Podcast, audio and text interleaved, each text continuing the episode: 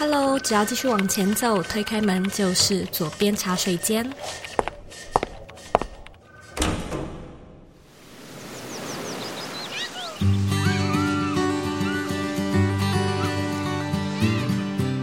你现在在收听的是左边茶水间第两百四十八集。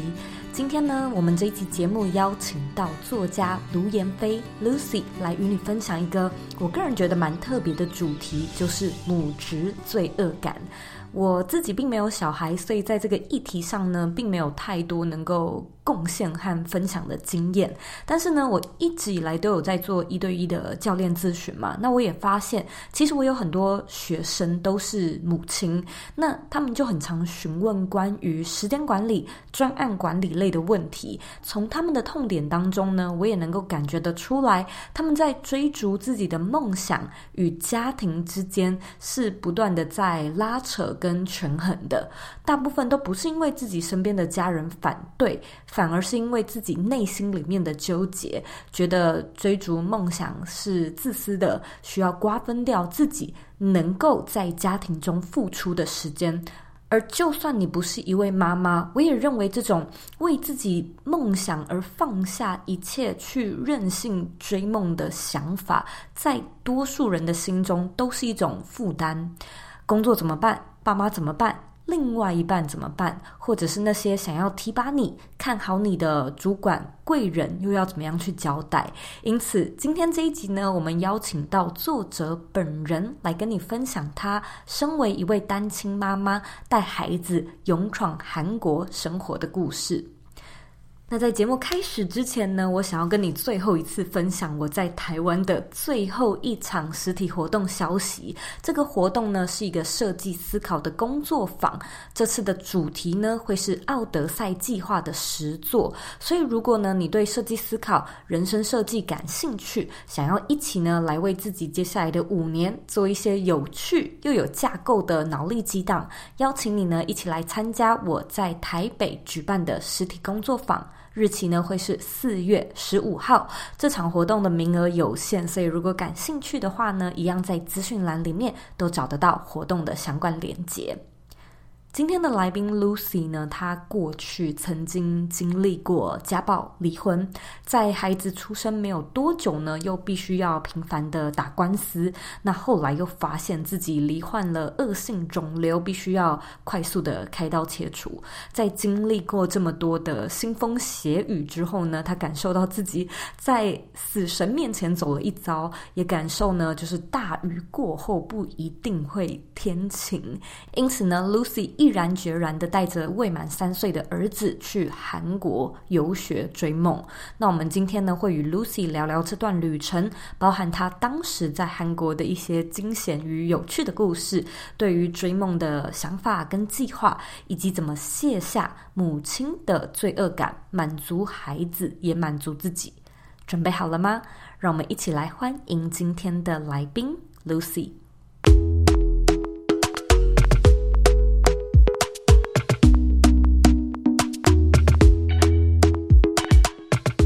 非常开心能够邀请到《梭哈换一辈子的幸福》的作者 Lucy 来到左边茶水间。其实我们平常蛮少分享像是这样的书本主题，但是我在看这本书当时的推荐还有前言的故事的时候，就觉得哇，实在是太精彩了。这个故事呢，我等一下留着让呃作者本人自己说。不过我觉得。今天书里面的内容，还有 Lucy 她的过往的经历，其实非常适合给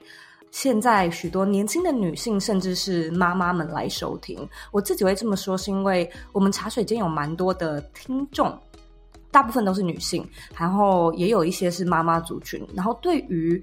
现在越来越个人品牌或者是自媒体这样的一个意识的兴起，其实很多人都想要试。很多人都想要有自己的第二个副业，或者是大展长才，有其他的兴趣。不过，可能都是卡在心态，或者是太多自己信念上的羁绊，觉得好像有很多的限制，一直没有办法跨出那一步去追逐自己的梦想。但我在 Lucy 的身上呢，就是看见满满的勇气。因此呢，现在非常欢迎我们今天的来宾，也是作者本人光临。Hello，Hello，赵怡线上的听众朋友们，大家好，我是 Lucy 卢妍飞。今天呢，我知道蛮多听众呢可能会是第一次听到你，所以呢，我想要请你用一个比较有趣的方式来做自我介绍。我想要请你呢为自己下三个关键字，跟我们聊聊你为什么会成为今天的你呢？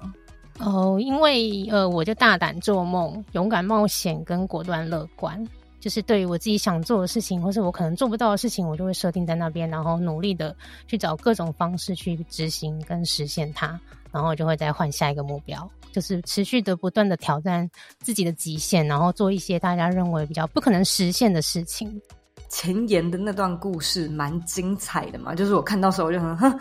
可以说是太洒狗血般的剧情，非常的连续剧。然后就这本书就是继续像小说一般的看下去。那也如你最一开始说到的嘛，就是这个是你自己过去结婚、离婚、生病。然后又带孩子出国闯荡的故事，能不能够就请你分享一下你在展开梭哈般的这个旅行之前，人生中遭遇到的事情？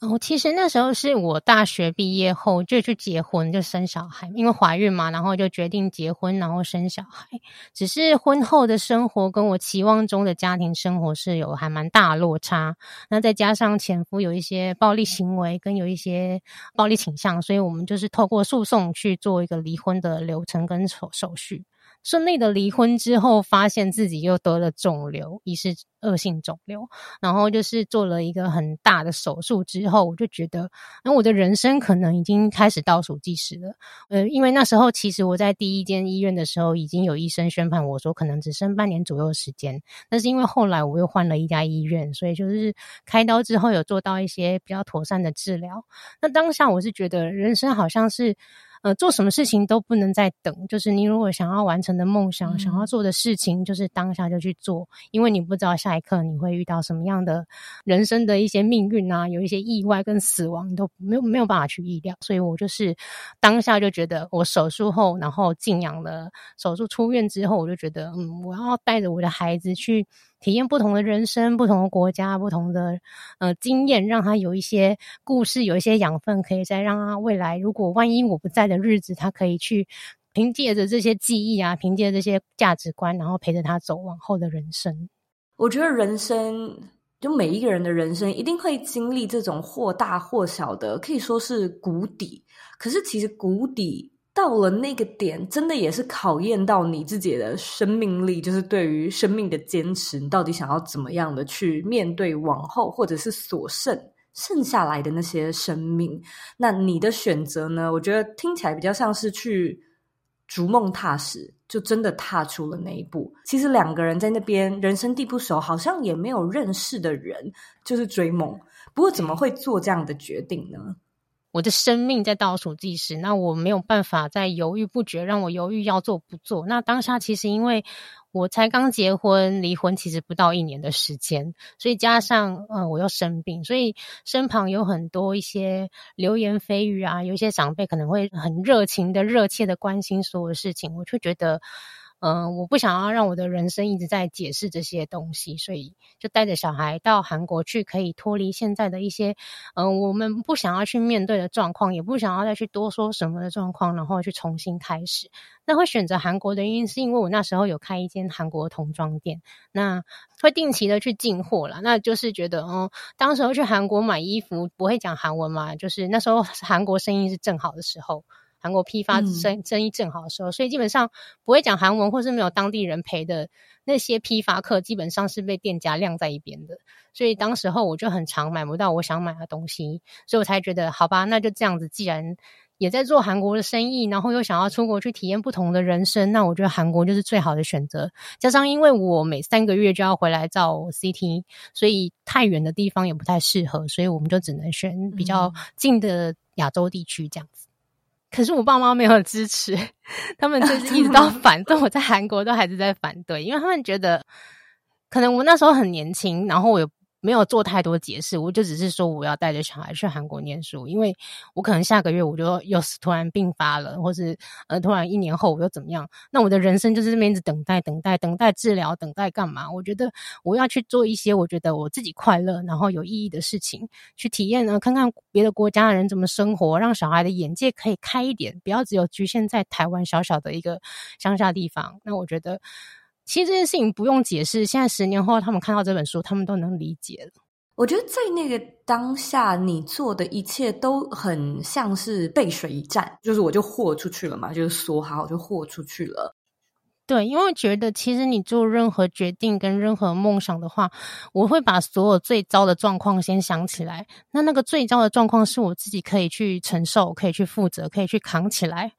的状况，我基本上不会做太多规划，我就会去做了。我就先想最糟的状况是什么？最糟的状况可能就是哦，没钱了，该回家了，或是生病了，倒下了，那我怎么办？哦，保险会帮我弄好，朋友会帮我联络好，嗯、就是我把所有的可能发生最坏的状况我都想过一轮。那我觉得嗯，好像可以承受。那我觉得前面就边走边看啦，因为路上的风景不是你可以去规划的，也不是你可以去计划的，所以我就是。我真的那时候没有，真的没有花太多时间沟通或者解释，所以我的我爸也是十年后看到这本书才知道我发生这么多事情。尤其我觉得实际的困难是，真的是你在当地你自己一个人承担，你自己才知道。像是你自己独自带孩子，然后旅居韩国，我觉得那种一开始的功课一定是很困难，就找落脚处嘛，你怎么样去找一个租到可以租的房子，然后你又要怎么调查哪里适合。而且我记得你还有一段是写到说，其实小朋友是有去幼稚园的。对，诶，这个可不可以分享一下？我觉得这很有趣诶，就是小朋友在韩国上幼稚园的这一段。因为韩国的年纪比台湾大一岁，就是如果你台湾是三岁，你在韩国就是四岁。他们都是用虚岁当成他们实际沟通的年纪，所以那时候小孩子他在韩国的年纪是幼稚园小班的年纪了。所以基本上，呃，我要上课，我也。请保姆的钱跟让他去念幼稚园的钱基本上落差不会太大，所以我觉得让他去社会体验那个韩国的社会，让他快一点融入当地生活，去幼稚园是最好的选择。那因为我一开始害怕他语言不通会没有办法沟通，所以我一开始是帮他报名那个华侨幼稚园。就是韩国华侨，他们平常上课是讲中文，去学中文嘛。那他们平常下课就是恢复他们自己的韩文对话。所以我觉得这样的状况对大拇哥来讲是，嗯、呃，学韩文最好的一个环境，就是可以让他听得懂中文，然后又可以慢慢加入一些韩文的学习跟对话。他其实那时候小孩子学韩文的速度是比我还快，就他学到的单字、学到的字会是比我快的。那后来我们就是在呃两个学期之后，我帮他转到那个纯韩文的幼稚园，韩国学校的幼稚园，就是还蛮有趣的。因为他对韩国来讲，他就是外国人，所以基本上小朋友对他都很有兴趣，老师也对他也充满好奇。我自己是觉得还蛮好玩，可是他可能 他觉得有时候讲话他们听不懂，或他们在讲什么听不懂这样子。而且我记得你好像在书里面还有提到说，有一次是小朋友发高烧，必须要送急诊，这么严重。然后我那时候心里就想说，如果是你啊，我应该真的是紧张死诶，因为我不晓得那个。韩国那边的医疗制度怎么样？但是至少在美国，就是每一次送急诊，那个你叫 ambulance，、嗯、你叫救护车是要自费的，而且是非常贵的。嗯，而且可能它它效率又没有那么好，然后再加上语言嘛，又是你自己的小朋友，又那么小，应该是紧张的，呵 呵就是非常非常紧张。那个时候的经历，能不能够也分享一下呢？韩国冬天真的非常的冷，那我们那个时候又是十年来最冷的一个冬天，那就是冷到零下二十几度，最冷那个二十几度。因为在刚初冬的时候，大拇哥就一直已经陆陆续续的感冒啊，小小微烧，那其实都一直有到诊所去治疗。可是他后来有一天，他突然烧到四十度，吐白沫，然后就晕过去了。嗯那那时候我真的是吓傻了，可是因为我那时候就是脑中会有很多画面跳过嘛，因为我现在联络谁，我现在要叫救护车，我现在要叫呃计程车还是什么？可是那时候正在下大雪，计程车基本上是不接客的。那我就想说，嗯、那我我如果坐公车，现在过去来得及吗？结果我刚好下去的时候，公车站的灯刚好就关掉，就是十一点四十分就关了，就最后一班车已经走了。那距离我们最近的那个医院是延世大学的医院，那其实。开车要十分钟，走路基本上在大雪天其实很难走到，加上我抱个小孩，他那时候已经十几公斤了，嗯、所以我想说，我那时候就真的用棉被裹着它，包着它在路边，我记得不知道我我现在是要用跑的还是。随便来一台车，请随便一台车载我去医院，还是怎么样？可是基本上没有让我犹豫太久，因为有一台计程车司机，他刚好下班，他看到我，他就是从一个对面四线道、八线道那绕过来，就是说：“诶，你是不是遇到什么状况？为什么这么冷天气带着一个小孩？”我说：“哦，因为小孩发烧需要去医院。”那计程车司机人也很好，他就真的也没下班回家，他就特地在载我去医院这样子，所以基本上还蛮快就得到一些支持跟救援的，所以没有让我慌张太久。真的是很幸运哎、欸，我我很可以理解那种大雪天的无助，因为我们这边也很常，就是大雪天，有的时候就是你一整天的 plan 都已经 plan 好了，几点要去买菜啊，还是干嘛，然后突然下大雪，就是这些东西可能行程都得调整，都得取消。对，然后呢，真的很冷。那时候我，因为其实韩国室内都有暖气嘛，基本上就在二十几度常温，可是外面是零下二十度，所以基本上温差有到四十度。那那时候我在房间，我们都是习惯穿短裤，所以基本上我只是穿个一件外套，我裹着它，我就跑出去，我也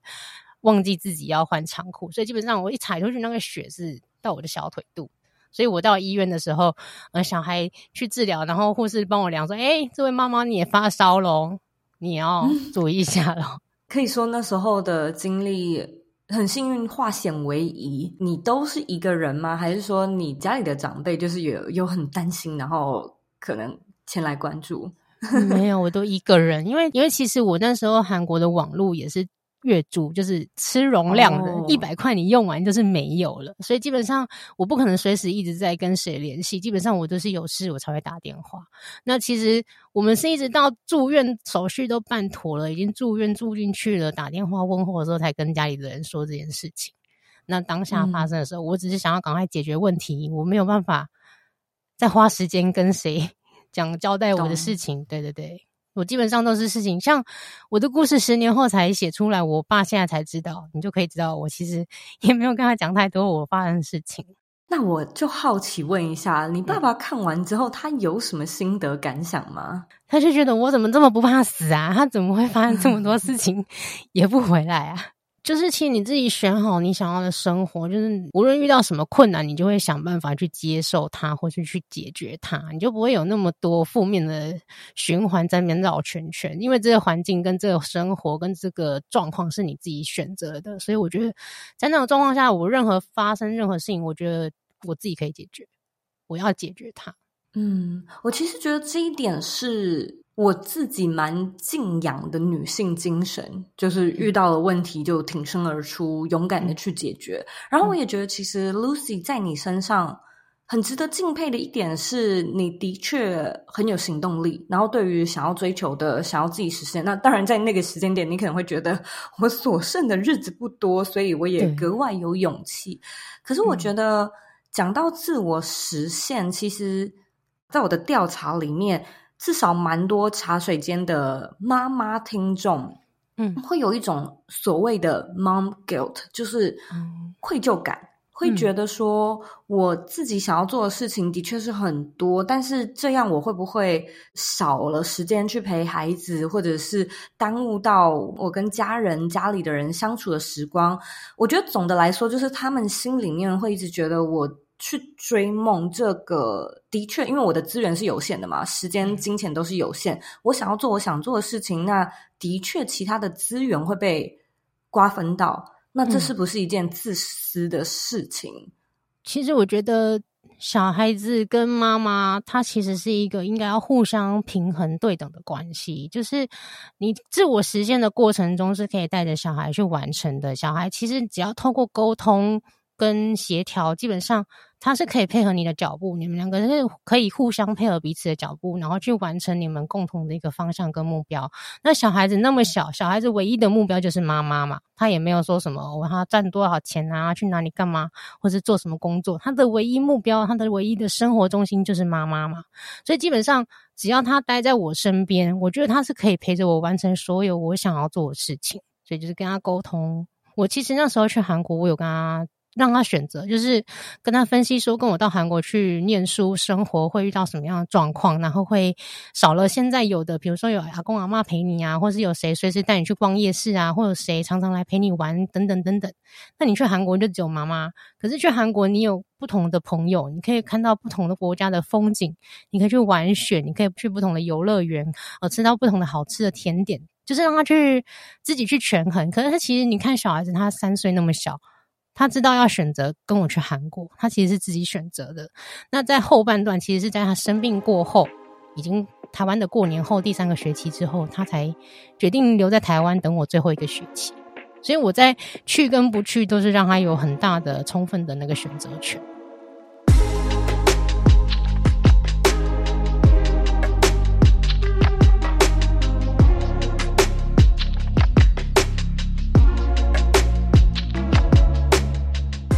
品牌正逐渐走向饱和与红海。如果现在来经营自媒体，究竟是否还有机会？应该要如何规划才能避开陷阱，少走冤枉路，少花冤枉钱呢？你需要的是精准的成长攻略。更简单的来说，你需要的是一张教你如何从零打造具有变现能力的个人品牌地图。邀请你呢一起来参加我们的线上免费课程。因为呢，想要设计一个成功且有稳健 revenue model 的自媒体，其实有几个很重要的关键指标是一定得达到的。那在这堂免费课程中呢，你将会获得一套经过数百人验证过的品牌规划法，通过建立正确的逻辑并遵循 roadmap 的步骤顺序，你就能够建立出具有变现能力的个人品牌喽。想要报名免费课程，请直接在网址上输入 z o u y k 点 c o 斜线 b y l m i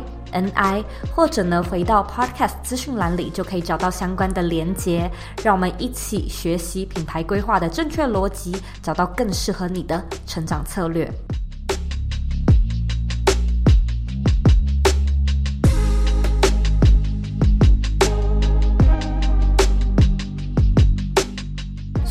开始小朋友是，就是大拇哥是决定要跟着你去，然后他也是真的待了。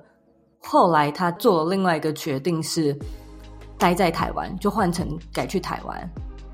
对，那时候因为没有在台湾过年，那我们在韩国，然后加上他一直生病，那他就觉得，其实我也他有问我说：“妈妈，你剩多久会回台湾？”我说：“剩下一个学期。”他说：“那那这一趟你自己回去了，我在这边等你，你再回来。”他其实当时候也有问我说：“那你念书完之后，我们是留在韩国，还是要回台湾？”我说：“这我还没有决定。如果在韩国有找到好的工作，或是有遇到好的一个机缘可以留下来，可能我们也可以在这边定居。那其实小孩子他是比较喜欢有家庭感包围的那种热闹的小孩，所以他觉得。”他不想待在韩国，他觉得他在台湾，我才会回台湾，所以他就是最后一个学期，他留在台湾，说你念完书就马上回来了，不要再接任何工作，也不要任何留留恋，就是赶快回来台湾。哎、欸，我觉得这个例子其实蛮鼓舞人心的，是小朋友那么小，但是自主意识很高，知道什么东西可以选择，那你也让他有选择，我觉得蛮好的是。可能你也有适度的引导，所以小朋友知道。因为我自己没有小孩，所以我不太确定这一点。可是会不会有妈妈觉得说小朋友很小，嗯，他有时候做的一些决定不会是最符合他自己心里的决定？例如说，他可能就是想要跟妈妈在一起，可是他其实跟在韩国不快乐，嗯，可是他做了这个决定，就是因为他想要跟妈妈在一起。对，那这样子会不会小朋友？继续待在韩国还是不开心的，可是小朋友无法好好的表达自己。我觉得像大拇哥的例子是他可以很好的表达自己，可是可能有很多孩子不是。因为我通常都会拿个纸画一个优点缺点列出来，哪一边多那有时候 maybe 缺点只有一个，可是他就是要选哪一个，他就是小孩子他自己会有比较想要，因为其实我没有太多干涉他，因为他其实真的还蛮想念阿公阿妈的，所以基本上他就觉得前半段路我陪你走，后半段路我陪阿公阿妈，他觉得他自己要公平，那我觉得 OK，我可以接受。那我跟他讲，可是这一学期我就不会回来，我们就只能视讯。那他那时候其实很黏嘛，因为有看到前半段的诉讼离婚手续，就可以知道他其实从小有一些阴影，所以他那时候很黏我。他就是一天没看到我，他就有时候会一直很毒啊，很欢。那我刚才讲，你接下来会有整整三个月的时间都看不到我，那你也不能随时叫我就要坐飞机回来，我就是时间到我才会回来。你自己要去承受，嗯、想念妈妈的这种感觉，还有妈妈不在身边的感觉。那他就觉得，嗯，好，我可以忍。那他就真的忍，他每次试训每天都在哭，可他还是忍，那就这样哭了三个月。在我们正式访谈前面，我们有闲聊了一段，是你说小孩子放你一个人回来韩国，然后对你却发现就是是你自己比较离不开小孩。我觉得这一段蛮有趣的，能不能分享一下？对，因为其实我本来一直觉得是。的小孩拖住我，让我没有办法去很自由的晚上，想去喝酒去喝酒，想要去跳舞就跳舞，想要干嘛就干嘛。就是对啊，因为有小孩，我可能去批货，我可能就很赶，我可能要在三个小时、两个小时内就赶快回来，或是就是我没有办法随心所欲，就是觉得哦，有小孩让我没有办法做这个做那个。可是其实小孩真的留在台湾之后，我发现其实是我自己比较依赖他，我自己比较，反而是我把重心放在他身上。那他突然不在了，我会。顿时之间，我也不知道我要干嘛。其实有花了一两个礼拜时间去调试我自己的步调，跟厘清我来的目的，跟我接下来要做的事是什么。嗯，而且我觉得，其实你跟你孩子之间的关系蛮，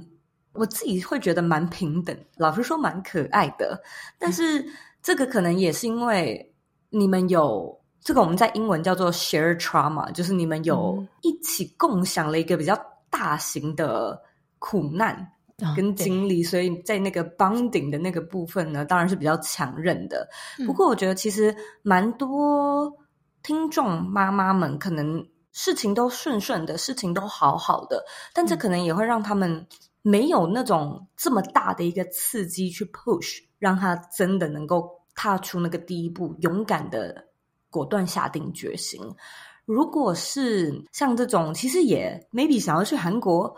或者想要去哪里，嗯，圆自己梦的妈妈，你会怎么样建议他们呢？要知道脱离他现在的舒适圈，他接下来会遇到什么样的困境跟挑战？那现在他所得到的资源，将来可能全部都没有了。这样的状况，他能不能接受？因为我也曾经有遇到过客人，他是养尊处优嘛，就从小到大都是被爸爸妈妈捧在手心，然后嫁个好老公，基本上就是。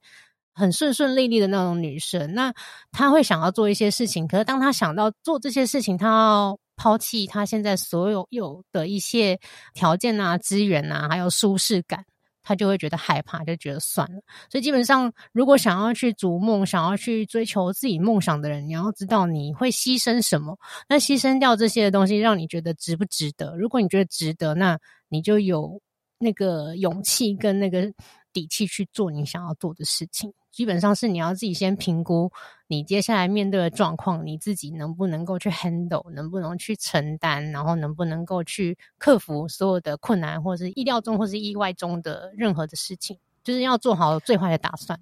我觉得其实就我的观察，现在社会有一个点是，的确我们身处在一个不上不下的阶段，就是说你的生活真的不差，嗯，所以你找不到一个特别需要。突破的事情，就是你不是说生了一场大病，对，所以你生活也没什么好挑剔的。对，你想要改变，你想要调整，嗯、你想要有所不同，嗯、可是就是说，我现在的生活真的也不差，不不，舒服，其实很舒服。嗯、对，所以其实我觉得这就是温水煮青蛙。对，对啊，你很舒服，水温很很适中，那你就继续待在这个里面。可是想要离开，那就代表你可能。身体会变冷啊，这是你可以承受的吗？嗯、对，你能够去跳出那一步，可能也需要花一点点勇气。但就像 Lucy 说的，实际的评估我觉得很重要。实际的评估一直都是让我自己更好踏出那一步的方式。对，就是你得看看你的资源、你的钱呢、啊，你的有没有后盾啊？你总不可能没有钱、没有资源、没有后盾你就冲，你要冲去哪？就是你得要有一些底气跟支持你自己。嗯、就全世界不支持你没关系，你要有存款吧？你有存款，你能够生活，你才能去完成你自己想做的事情。所以基本上，我那时候去韩国，我是有自己的存，我梭哈了嘛。我像书本写的，我真的把我身上所有价值能够换成现金的，我全部都拿去换掉。我车子全部卖掉，我的饰品、配件、珠宝，所有能卖，连那种精品包包、鞋子，真的能卖的，我全都卖光了。就这样子梭哈，带着小孩去韩国。其实这也很像是我会做的事情，就是我如果要计划一个比较大型的事情，嗯、我也一定都是先看钱、嗯、存钱。因为我觉得这个是最实际的，然后我再来 plan 时间，然后再来看自己还有什么其他的资源，能找谁来帮忙这样子。可是有的时候就是这么简单的一步，就是盘点你身上所有的资源，然后去看那你还需要多少，那你至少就有了第一步起头的方向了。我觉得平常养成储蓄的习惯是很重要，因为像呃，在更之前，你看像我打离婚官司，这也是一笔不小的开销。每一个审就是每一审每一个案子就是一笔律师费，然后我要争取小孩的抚养权、监护权，这也是得看你的存款。哦，因为在台湾的法律，小孩子越小，通常基本上。判给妈妈的几率不大，除非妈妈她有足够的能力条件可以支持证明可以养好这个小孩，不然通常以台湾的法律会觉得，呃，判给爸爸妈妈可能去发展的状况会比较好，所以你得要证明你比爸爸强，你比你得要证明你比爸爸有能力，他才会把小孩子的监护权跟抚养权判给妈妈。这是台湾的法律。我觉得也 make sense，就是说他可能会给比较有财力的一方，他会认为可能这样子是。小孩子比较好养，这样子对，比较好稳定成长，然后妈妈也可以在家啊，或者在其他的发展。就是台湾比较保守，然后可能觉得判给爸爸对妈妈比较好，也对小孩比较好。嗯、然后刚才还有就是你生病的那一段，其实这个也会花钱。嗯、对啊，这个、也花钱。花时间对啊，所以基本上钱基本上可以解决百分之九十九以上的问题了。嗯，那百分之那一趴就是一些小问题。如果说今天我们在听这一集节目的听众，你会觉得《梭哈换一辈子的幸福》这本书有没有特别适合哪样的族群呢？我觉得适合一些单亲妈妈，或是一些嗯想要独立的女生，不管她是不是被家里保护的，或是被先生保护的，或是被男朋友保护的，就是想要独立的一些女生，就是你可以勇敢的为你自己的人生负责，因为可能你的人生被人家照顾得很好，可是你得要去设想，万一照顾你的这些资源、这些人突然哪一天因为意外了，或是因为哦讲。难听一点，可能变心了，各种状况都会发生，那你怎么办？所以基本上，我觉得女生应该要有独立自主一点的底气，然后为自己做一些你自己的人生规划，是掌握在你自己手里，而不是别人手里的。因为如果今天是爸爸妈妈一直在养你，那哪天爸爸妈妈如果离开了，这些钱不是你的的时候，那你的人生不就完蛋了吗？那老公也是啊，男朋友也是嘛，所以基本上我觉得靠自己，你才有底气，你才有勇气，你才能够去走你每一步未来想要做的规划，你想要完成的梦想或是目标。如果要问你自己作者本人的话，你觉得你最喜欢这本书里面的哪个章节或者是哪个故事呢？真的要选的话，可能是选。重量级的神救援吧，因为那是我觉得算还蛮感动的。嗯、因为其实我在此之前，我是觉得我对家庭感情啊，还有友情啊，这是看得比较淡的人。我就觉得所有事情我就靠自己。可是那时候有个朋友，他真的是因为我刚好也发烧，大拇哥也发烧，那我们两个就是我还得要上课，还要照顾他，所以基本上他那时候就是放下台湾的工作，他就来韩国陪我们一个月，那帮我照顾大拇哥，因为那时候在住院嘛，所以基本上我觉得。他光是这个举动跟这个义气，就让我觉得，哎，原来有有朋友在身边的感觉是这么好，有朋友帮忙是可以让自己轻松一点，可以让自己喘口气一点。那其实我是当下才感受到，友情这件事情是还蛮重要的。我觉得这一段真的是很精彩的分享。可是就如你所说的，嗯、我觉得一本书呢，这本书里面有太多东西，真的都是，其实就是你自己的。可以说是血泪史，对，就是我亲身经历的，对，亲身的血泪史。我自己在看的时候也觉得说，哎、嗯，天哪，很不容易。一个女生在当时那么年轻，自己一个人，然后又经历这么多事情，这不只是劳劳你的身，就是生病的身体，也劳心啊。所以今天呢，我觉得这本书里面的内容一定可以鼓励很多，就像你刚才说到的，可能现在是单亲，或者是未来有意想要更独立、更自主的女性。嗯，我今天有看到那个杨紫琼分享的一个警句，我想说可以分享给各位。好，就是 When you face up to the bad things in the past, the most important thing is not to allow them to happen today or in the future. And as a storytellers, we must play our part in that. 就是面对过去发生的坏事，最重要的是防止他们在现在发生或者未来又发生。所以，身为说故事的人，我们更应该为此付出一份心力。那我觉得，不管是演员，或是作家，或是像像我现在因为写书，我也算是作家。我觉得，就是把我的故事写出来，可以让大家不要再走我曾经走过那么辛苦的路，就是可以让他们走的比较顺遂一点。所以我觉得看《梭哈换一辈子的幸福》这本书，可以让人生有一些不一样的想法。因为像我身边就有很多朋友，也是因为看了这本书，做了他们人生中还蛮多的突破。譬如说，有人就是可能梭哈了去创业，梭哈了去买房子，梭哈了去澳洲。结果现在嫁人了，所以我觉得 我身边其实也还蛮多梭哈的故事，所以我觉得这是一个比较积极正能量，然后让自己可以改变现状、突破你现在不喜欢的环境或不喜欢的状况，嗯、呃，可以让你有一个窗口的这的一本书。我非常喜欢这样的结尾，真的是很励志，所以也邀请听众可以去想一想，你在你的生活中有没有哪个部分是你想要梭哈？嗯，就是背水一战，豁出去，踏出去，逐梦踏实的呢。那如果说听众对于这本书感兴趣的话，梭哈换一辈子的幸福，我相信在各大书店或者是电子的商城也都找得到。回到我们这一集节目的原文资讯栏里，也会有更多相关的连结。今天呢，非常谢谢 Lucy 的受访。现在呢，我要来问你最后一个问题，嗯、也是每一个来宾。都需要被问的问题。好，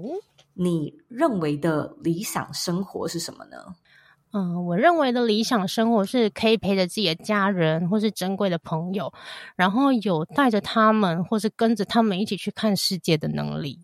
享受任何环境跟状况下的美好。无论是那个状况是多糟，你都永远要相信明天会更好。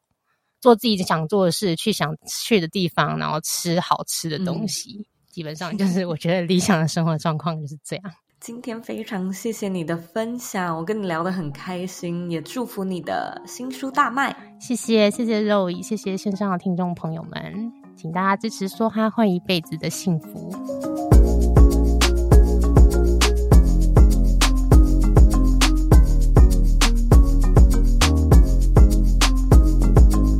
今天的重点整理一。问到 Lucy 当下做决定的心境，她说自己当时因为经历了家暴与生病，感受到自己的生命像是在倒数计时，因此心里就浮现了一种好像不能再等了。的感觉。生命中出现了各种意外，都让他觉得死亡比想象中更接近。因此呢，在手术做完之后，他尽管当时爸妈都不支持，自己也没有做太多的解释，唯一有做的准备呢，就是把最糟的情况先想一遍。例如说，如果出了什么意外的话，有哪一位朋友可以联系，可以帮忙，相关的保险先保起来，然后呢，就上路出发，踏出梦想的第一步。二，聊到母职罪恶感，Lucy 说，其实孩子跟妈妈的关系是对等的，而且妈妈的自我实现是可以跟孩子一起完成，不是当妈妈在自我实现的时候就必须要牺牲掉小孩的童年。这两件事情呢，不会互相抵触，甚至是可以同时进行。当然，在这个过程中呢，也要跟孩子有适当的沟通，让他有适当的选择。例如说呢，Lucy 的孩子大拇哥在三岁。的时候呢，决定先跟妈妈一起同行去韩国。真正待过韩国之后呢，发现自己还是比较想要回家跟外公外婆一起住。他之后也提出了这个要求。那其实呢，我也觉得我们现在啊，有许多人都想要自我实现。可是呢，你或许可以先问问看自己，自我实现一定得牺牲现有的元素吗？有没有办法共存，甚至同时进行呢？三，Lucy 分享，在跟很小的孩子沟通时，可以使用一些道具和方法来邀请小朋友一起思考。例如说，他会拿一些视觉模型，可能是左右分两块，左边写优点，右边写缺点，让孩子有图像帮助思考。那这里呢，我也建议你去收听左边茶水间的第两百二十六集，我们有邀请到一位图解设计师来专门分享图像思考的方法跟技巧。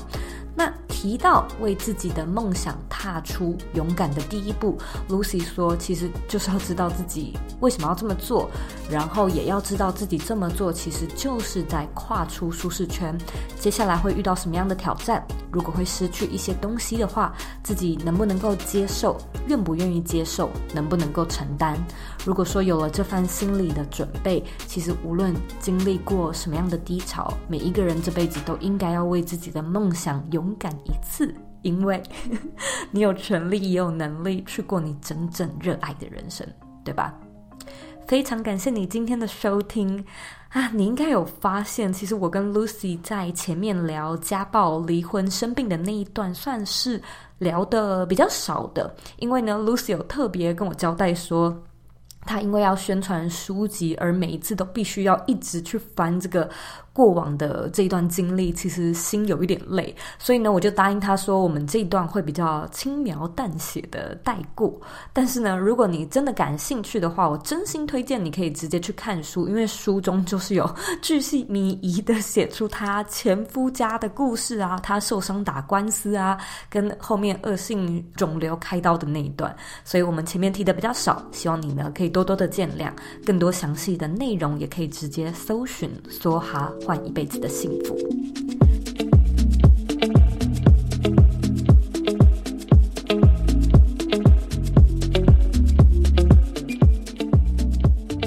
在呢，我要来阅读我们今天的听众留言。今天的听众是 Soco QQ，他在两年前留说很温暖的节目，给了五颗星。真的很喜欢 Zoe 的访问，总是能很明确的问到我想要知道的问题。我真的觉得 Zoe 是抓重点问问题的高手。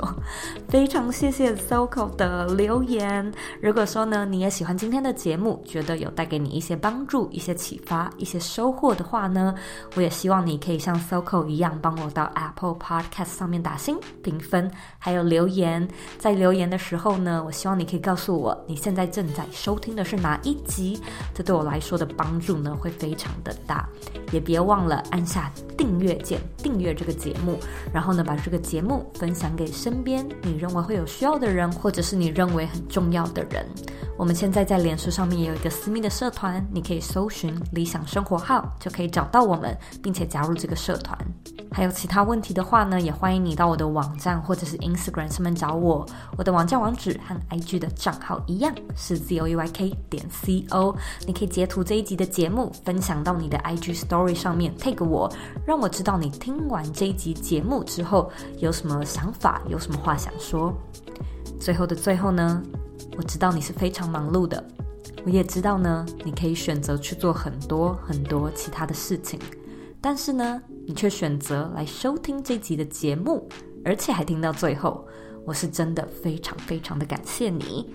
现在呢，我也想要花一点时间跟你说，你是你人生的负责人，你有权利也有能力去过你真正热爱的人生。我们下次见喽。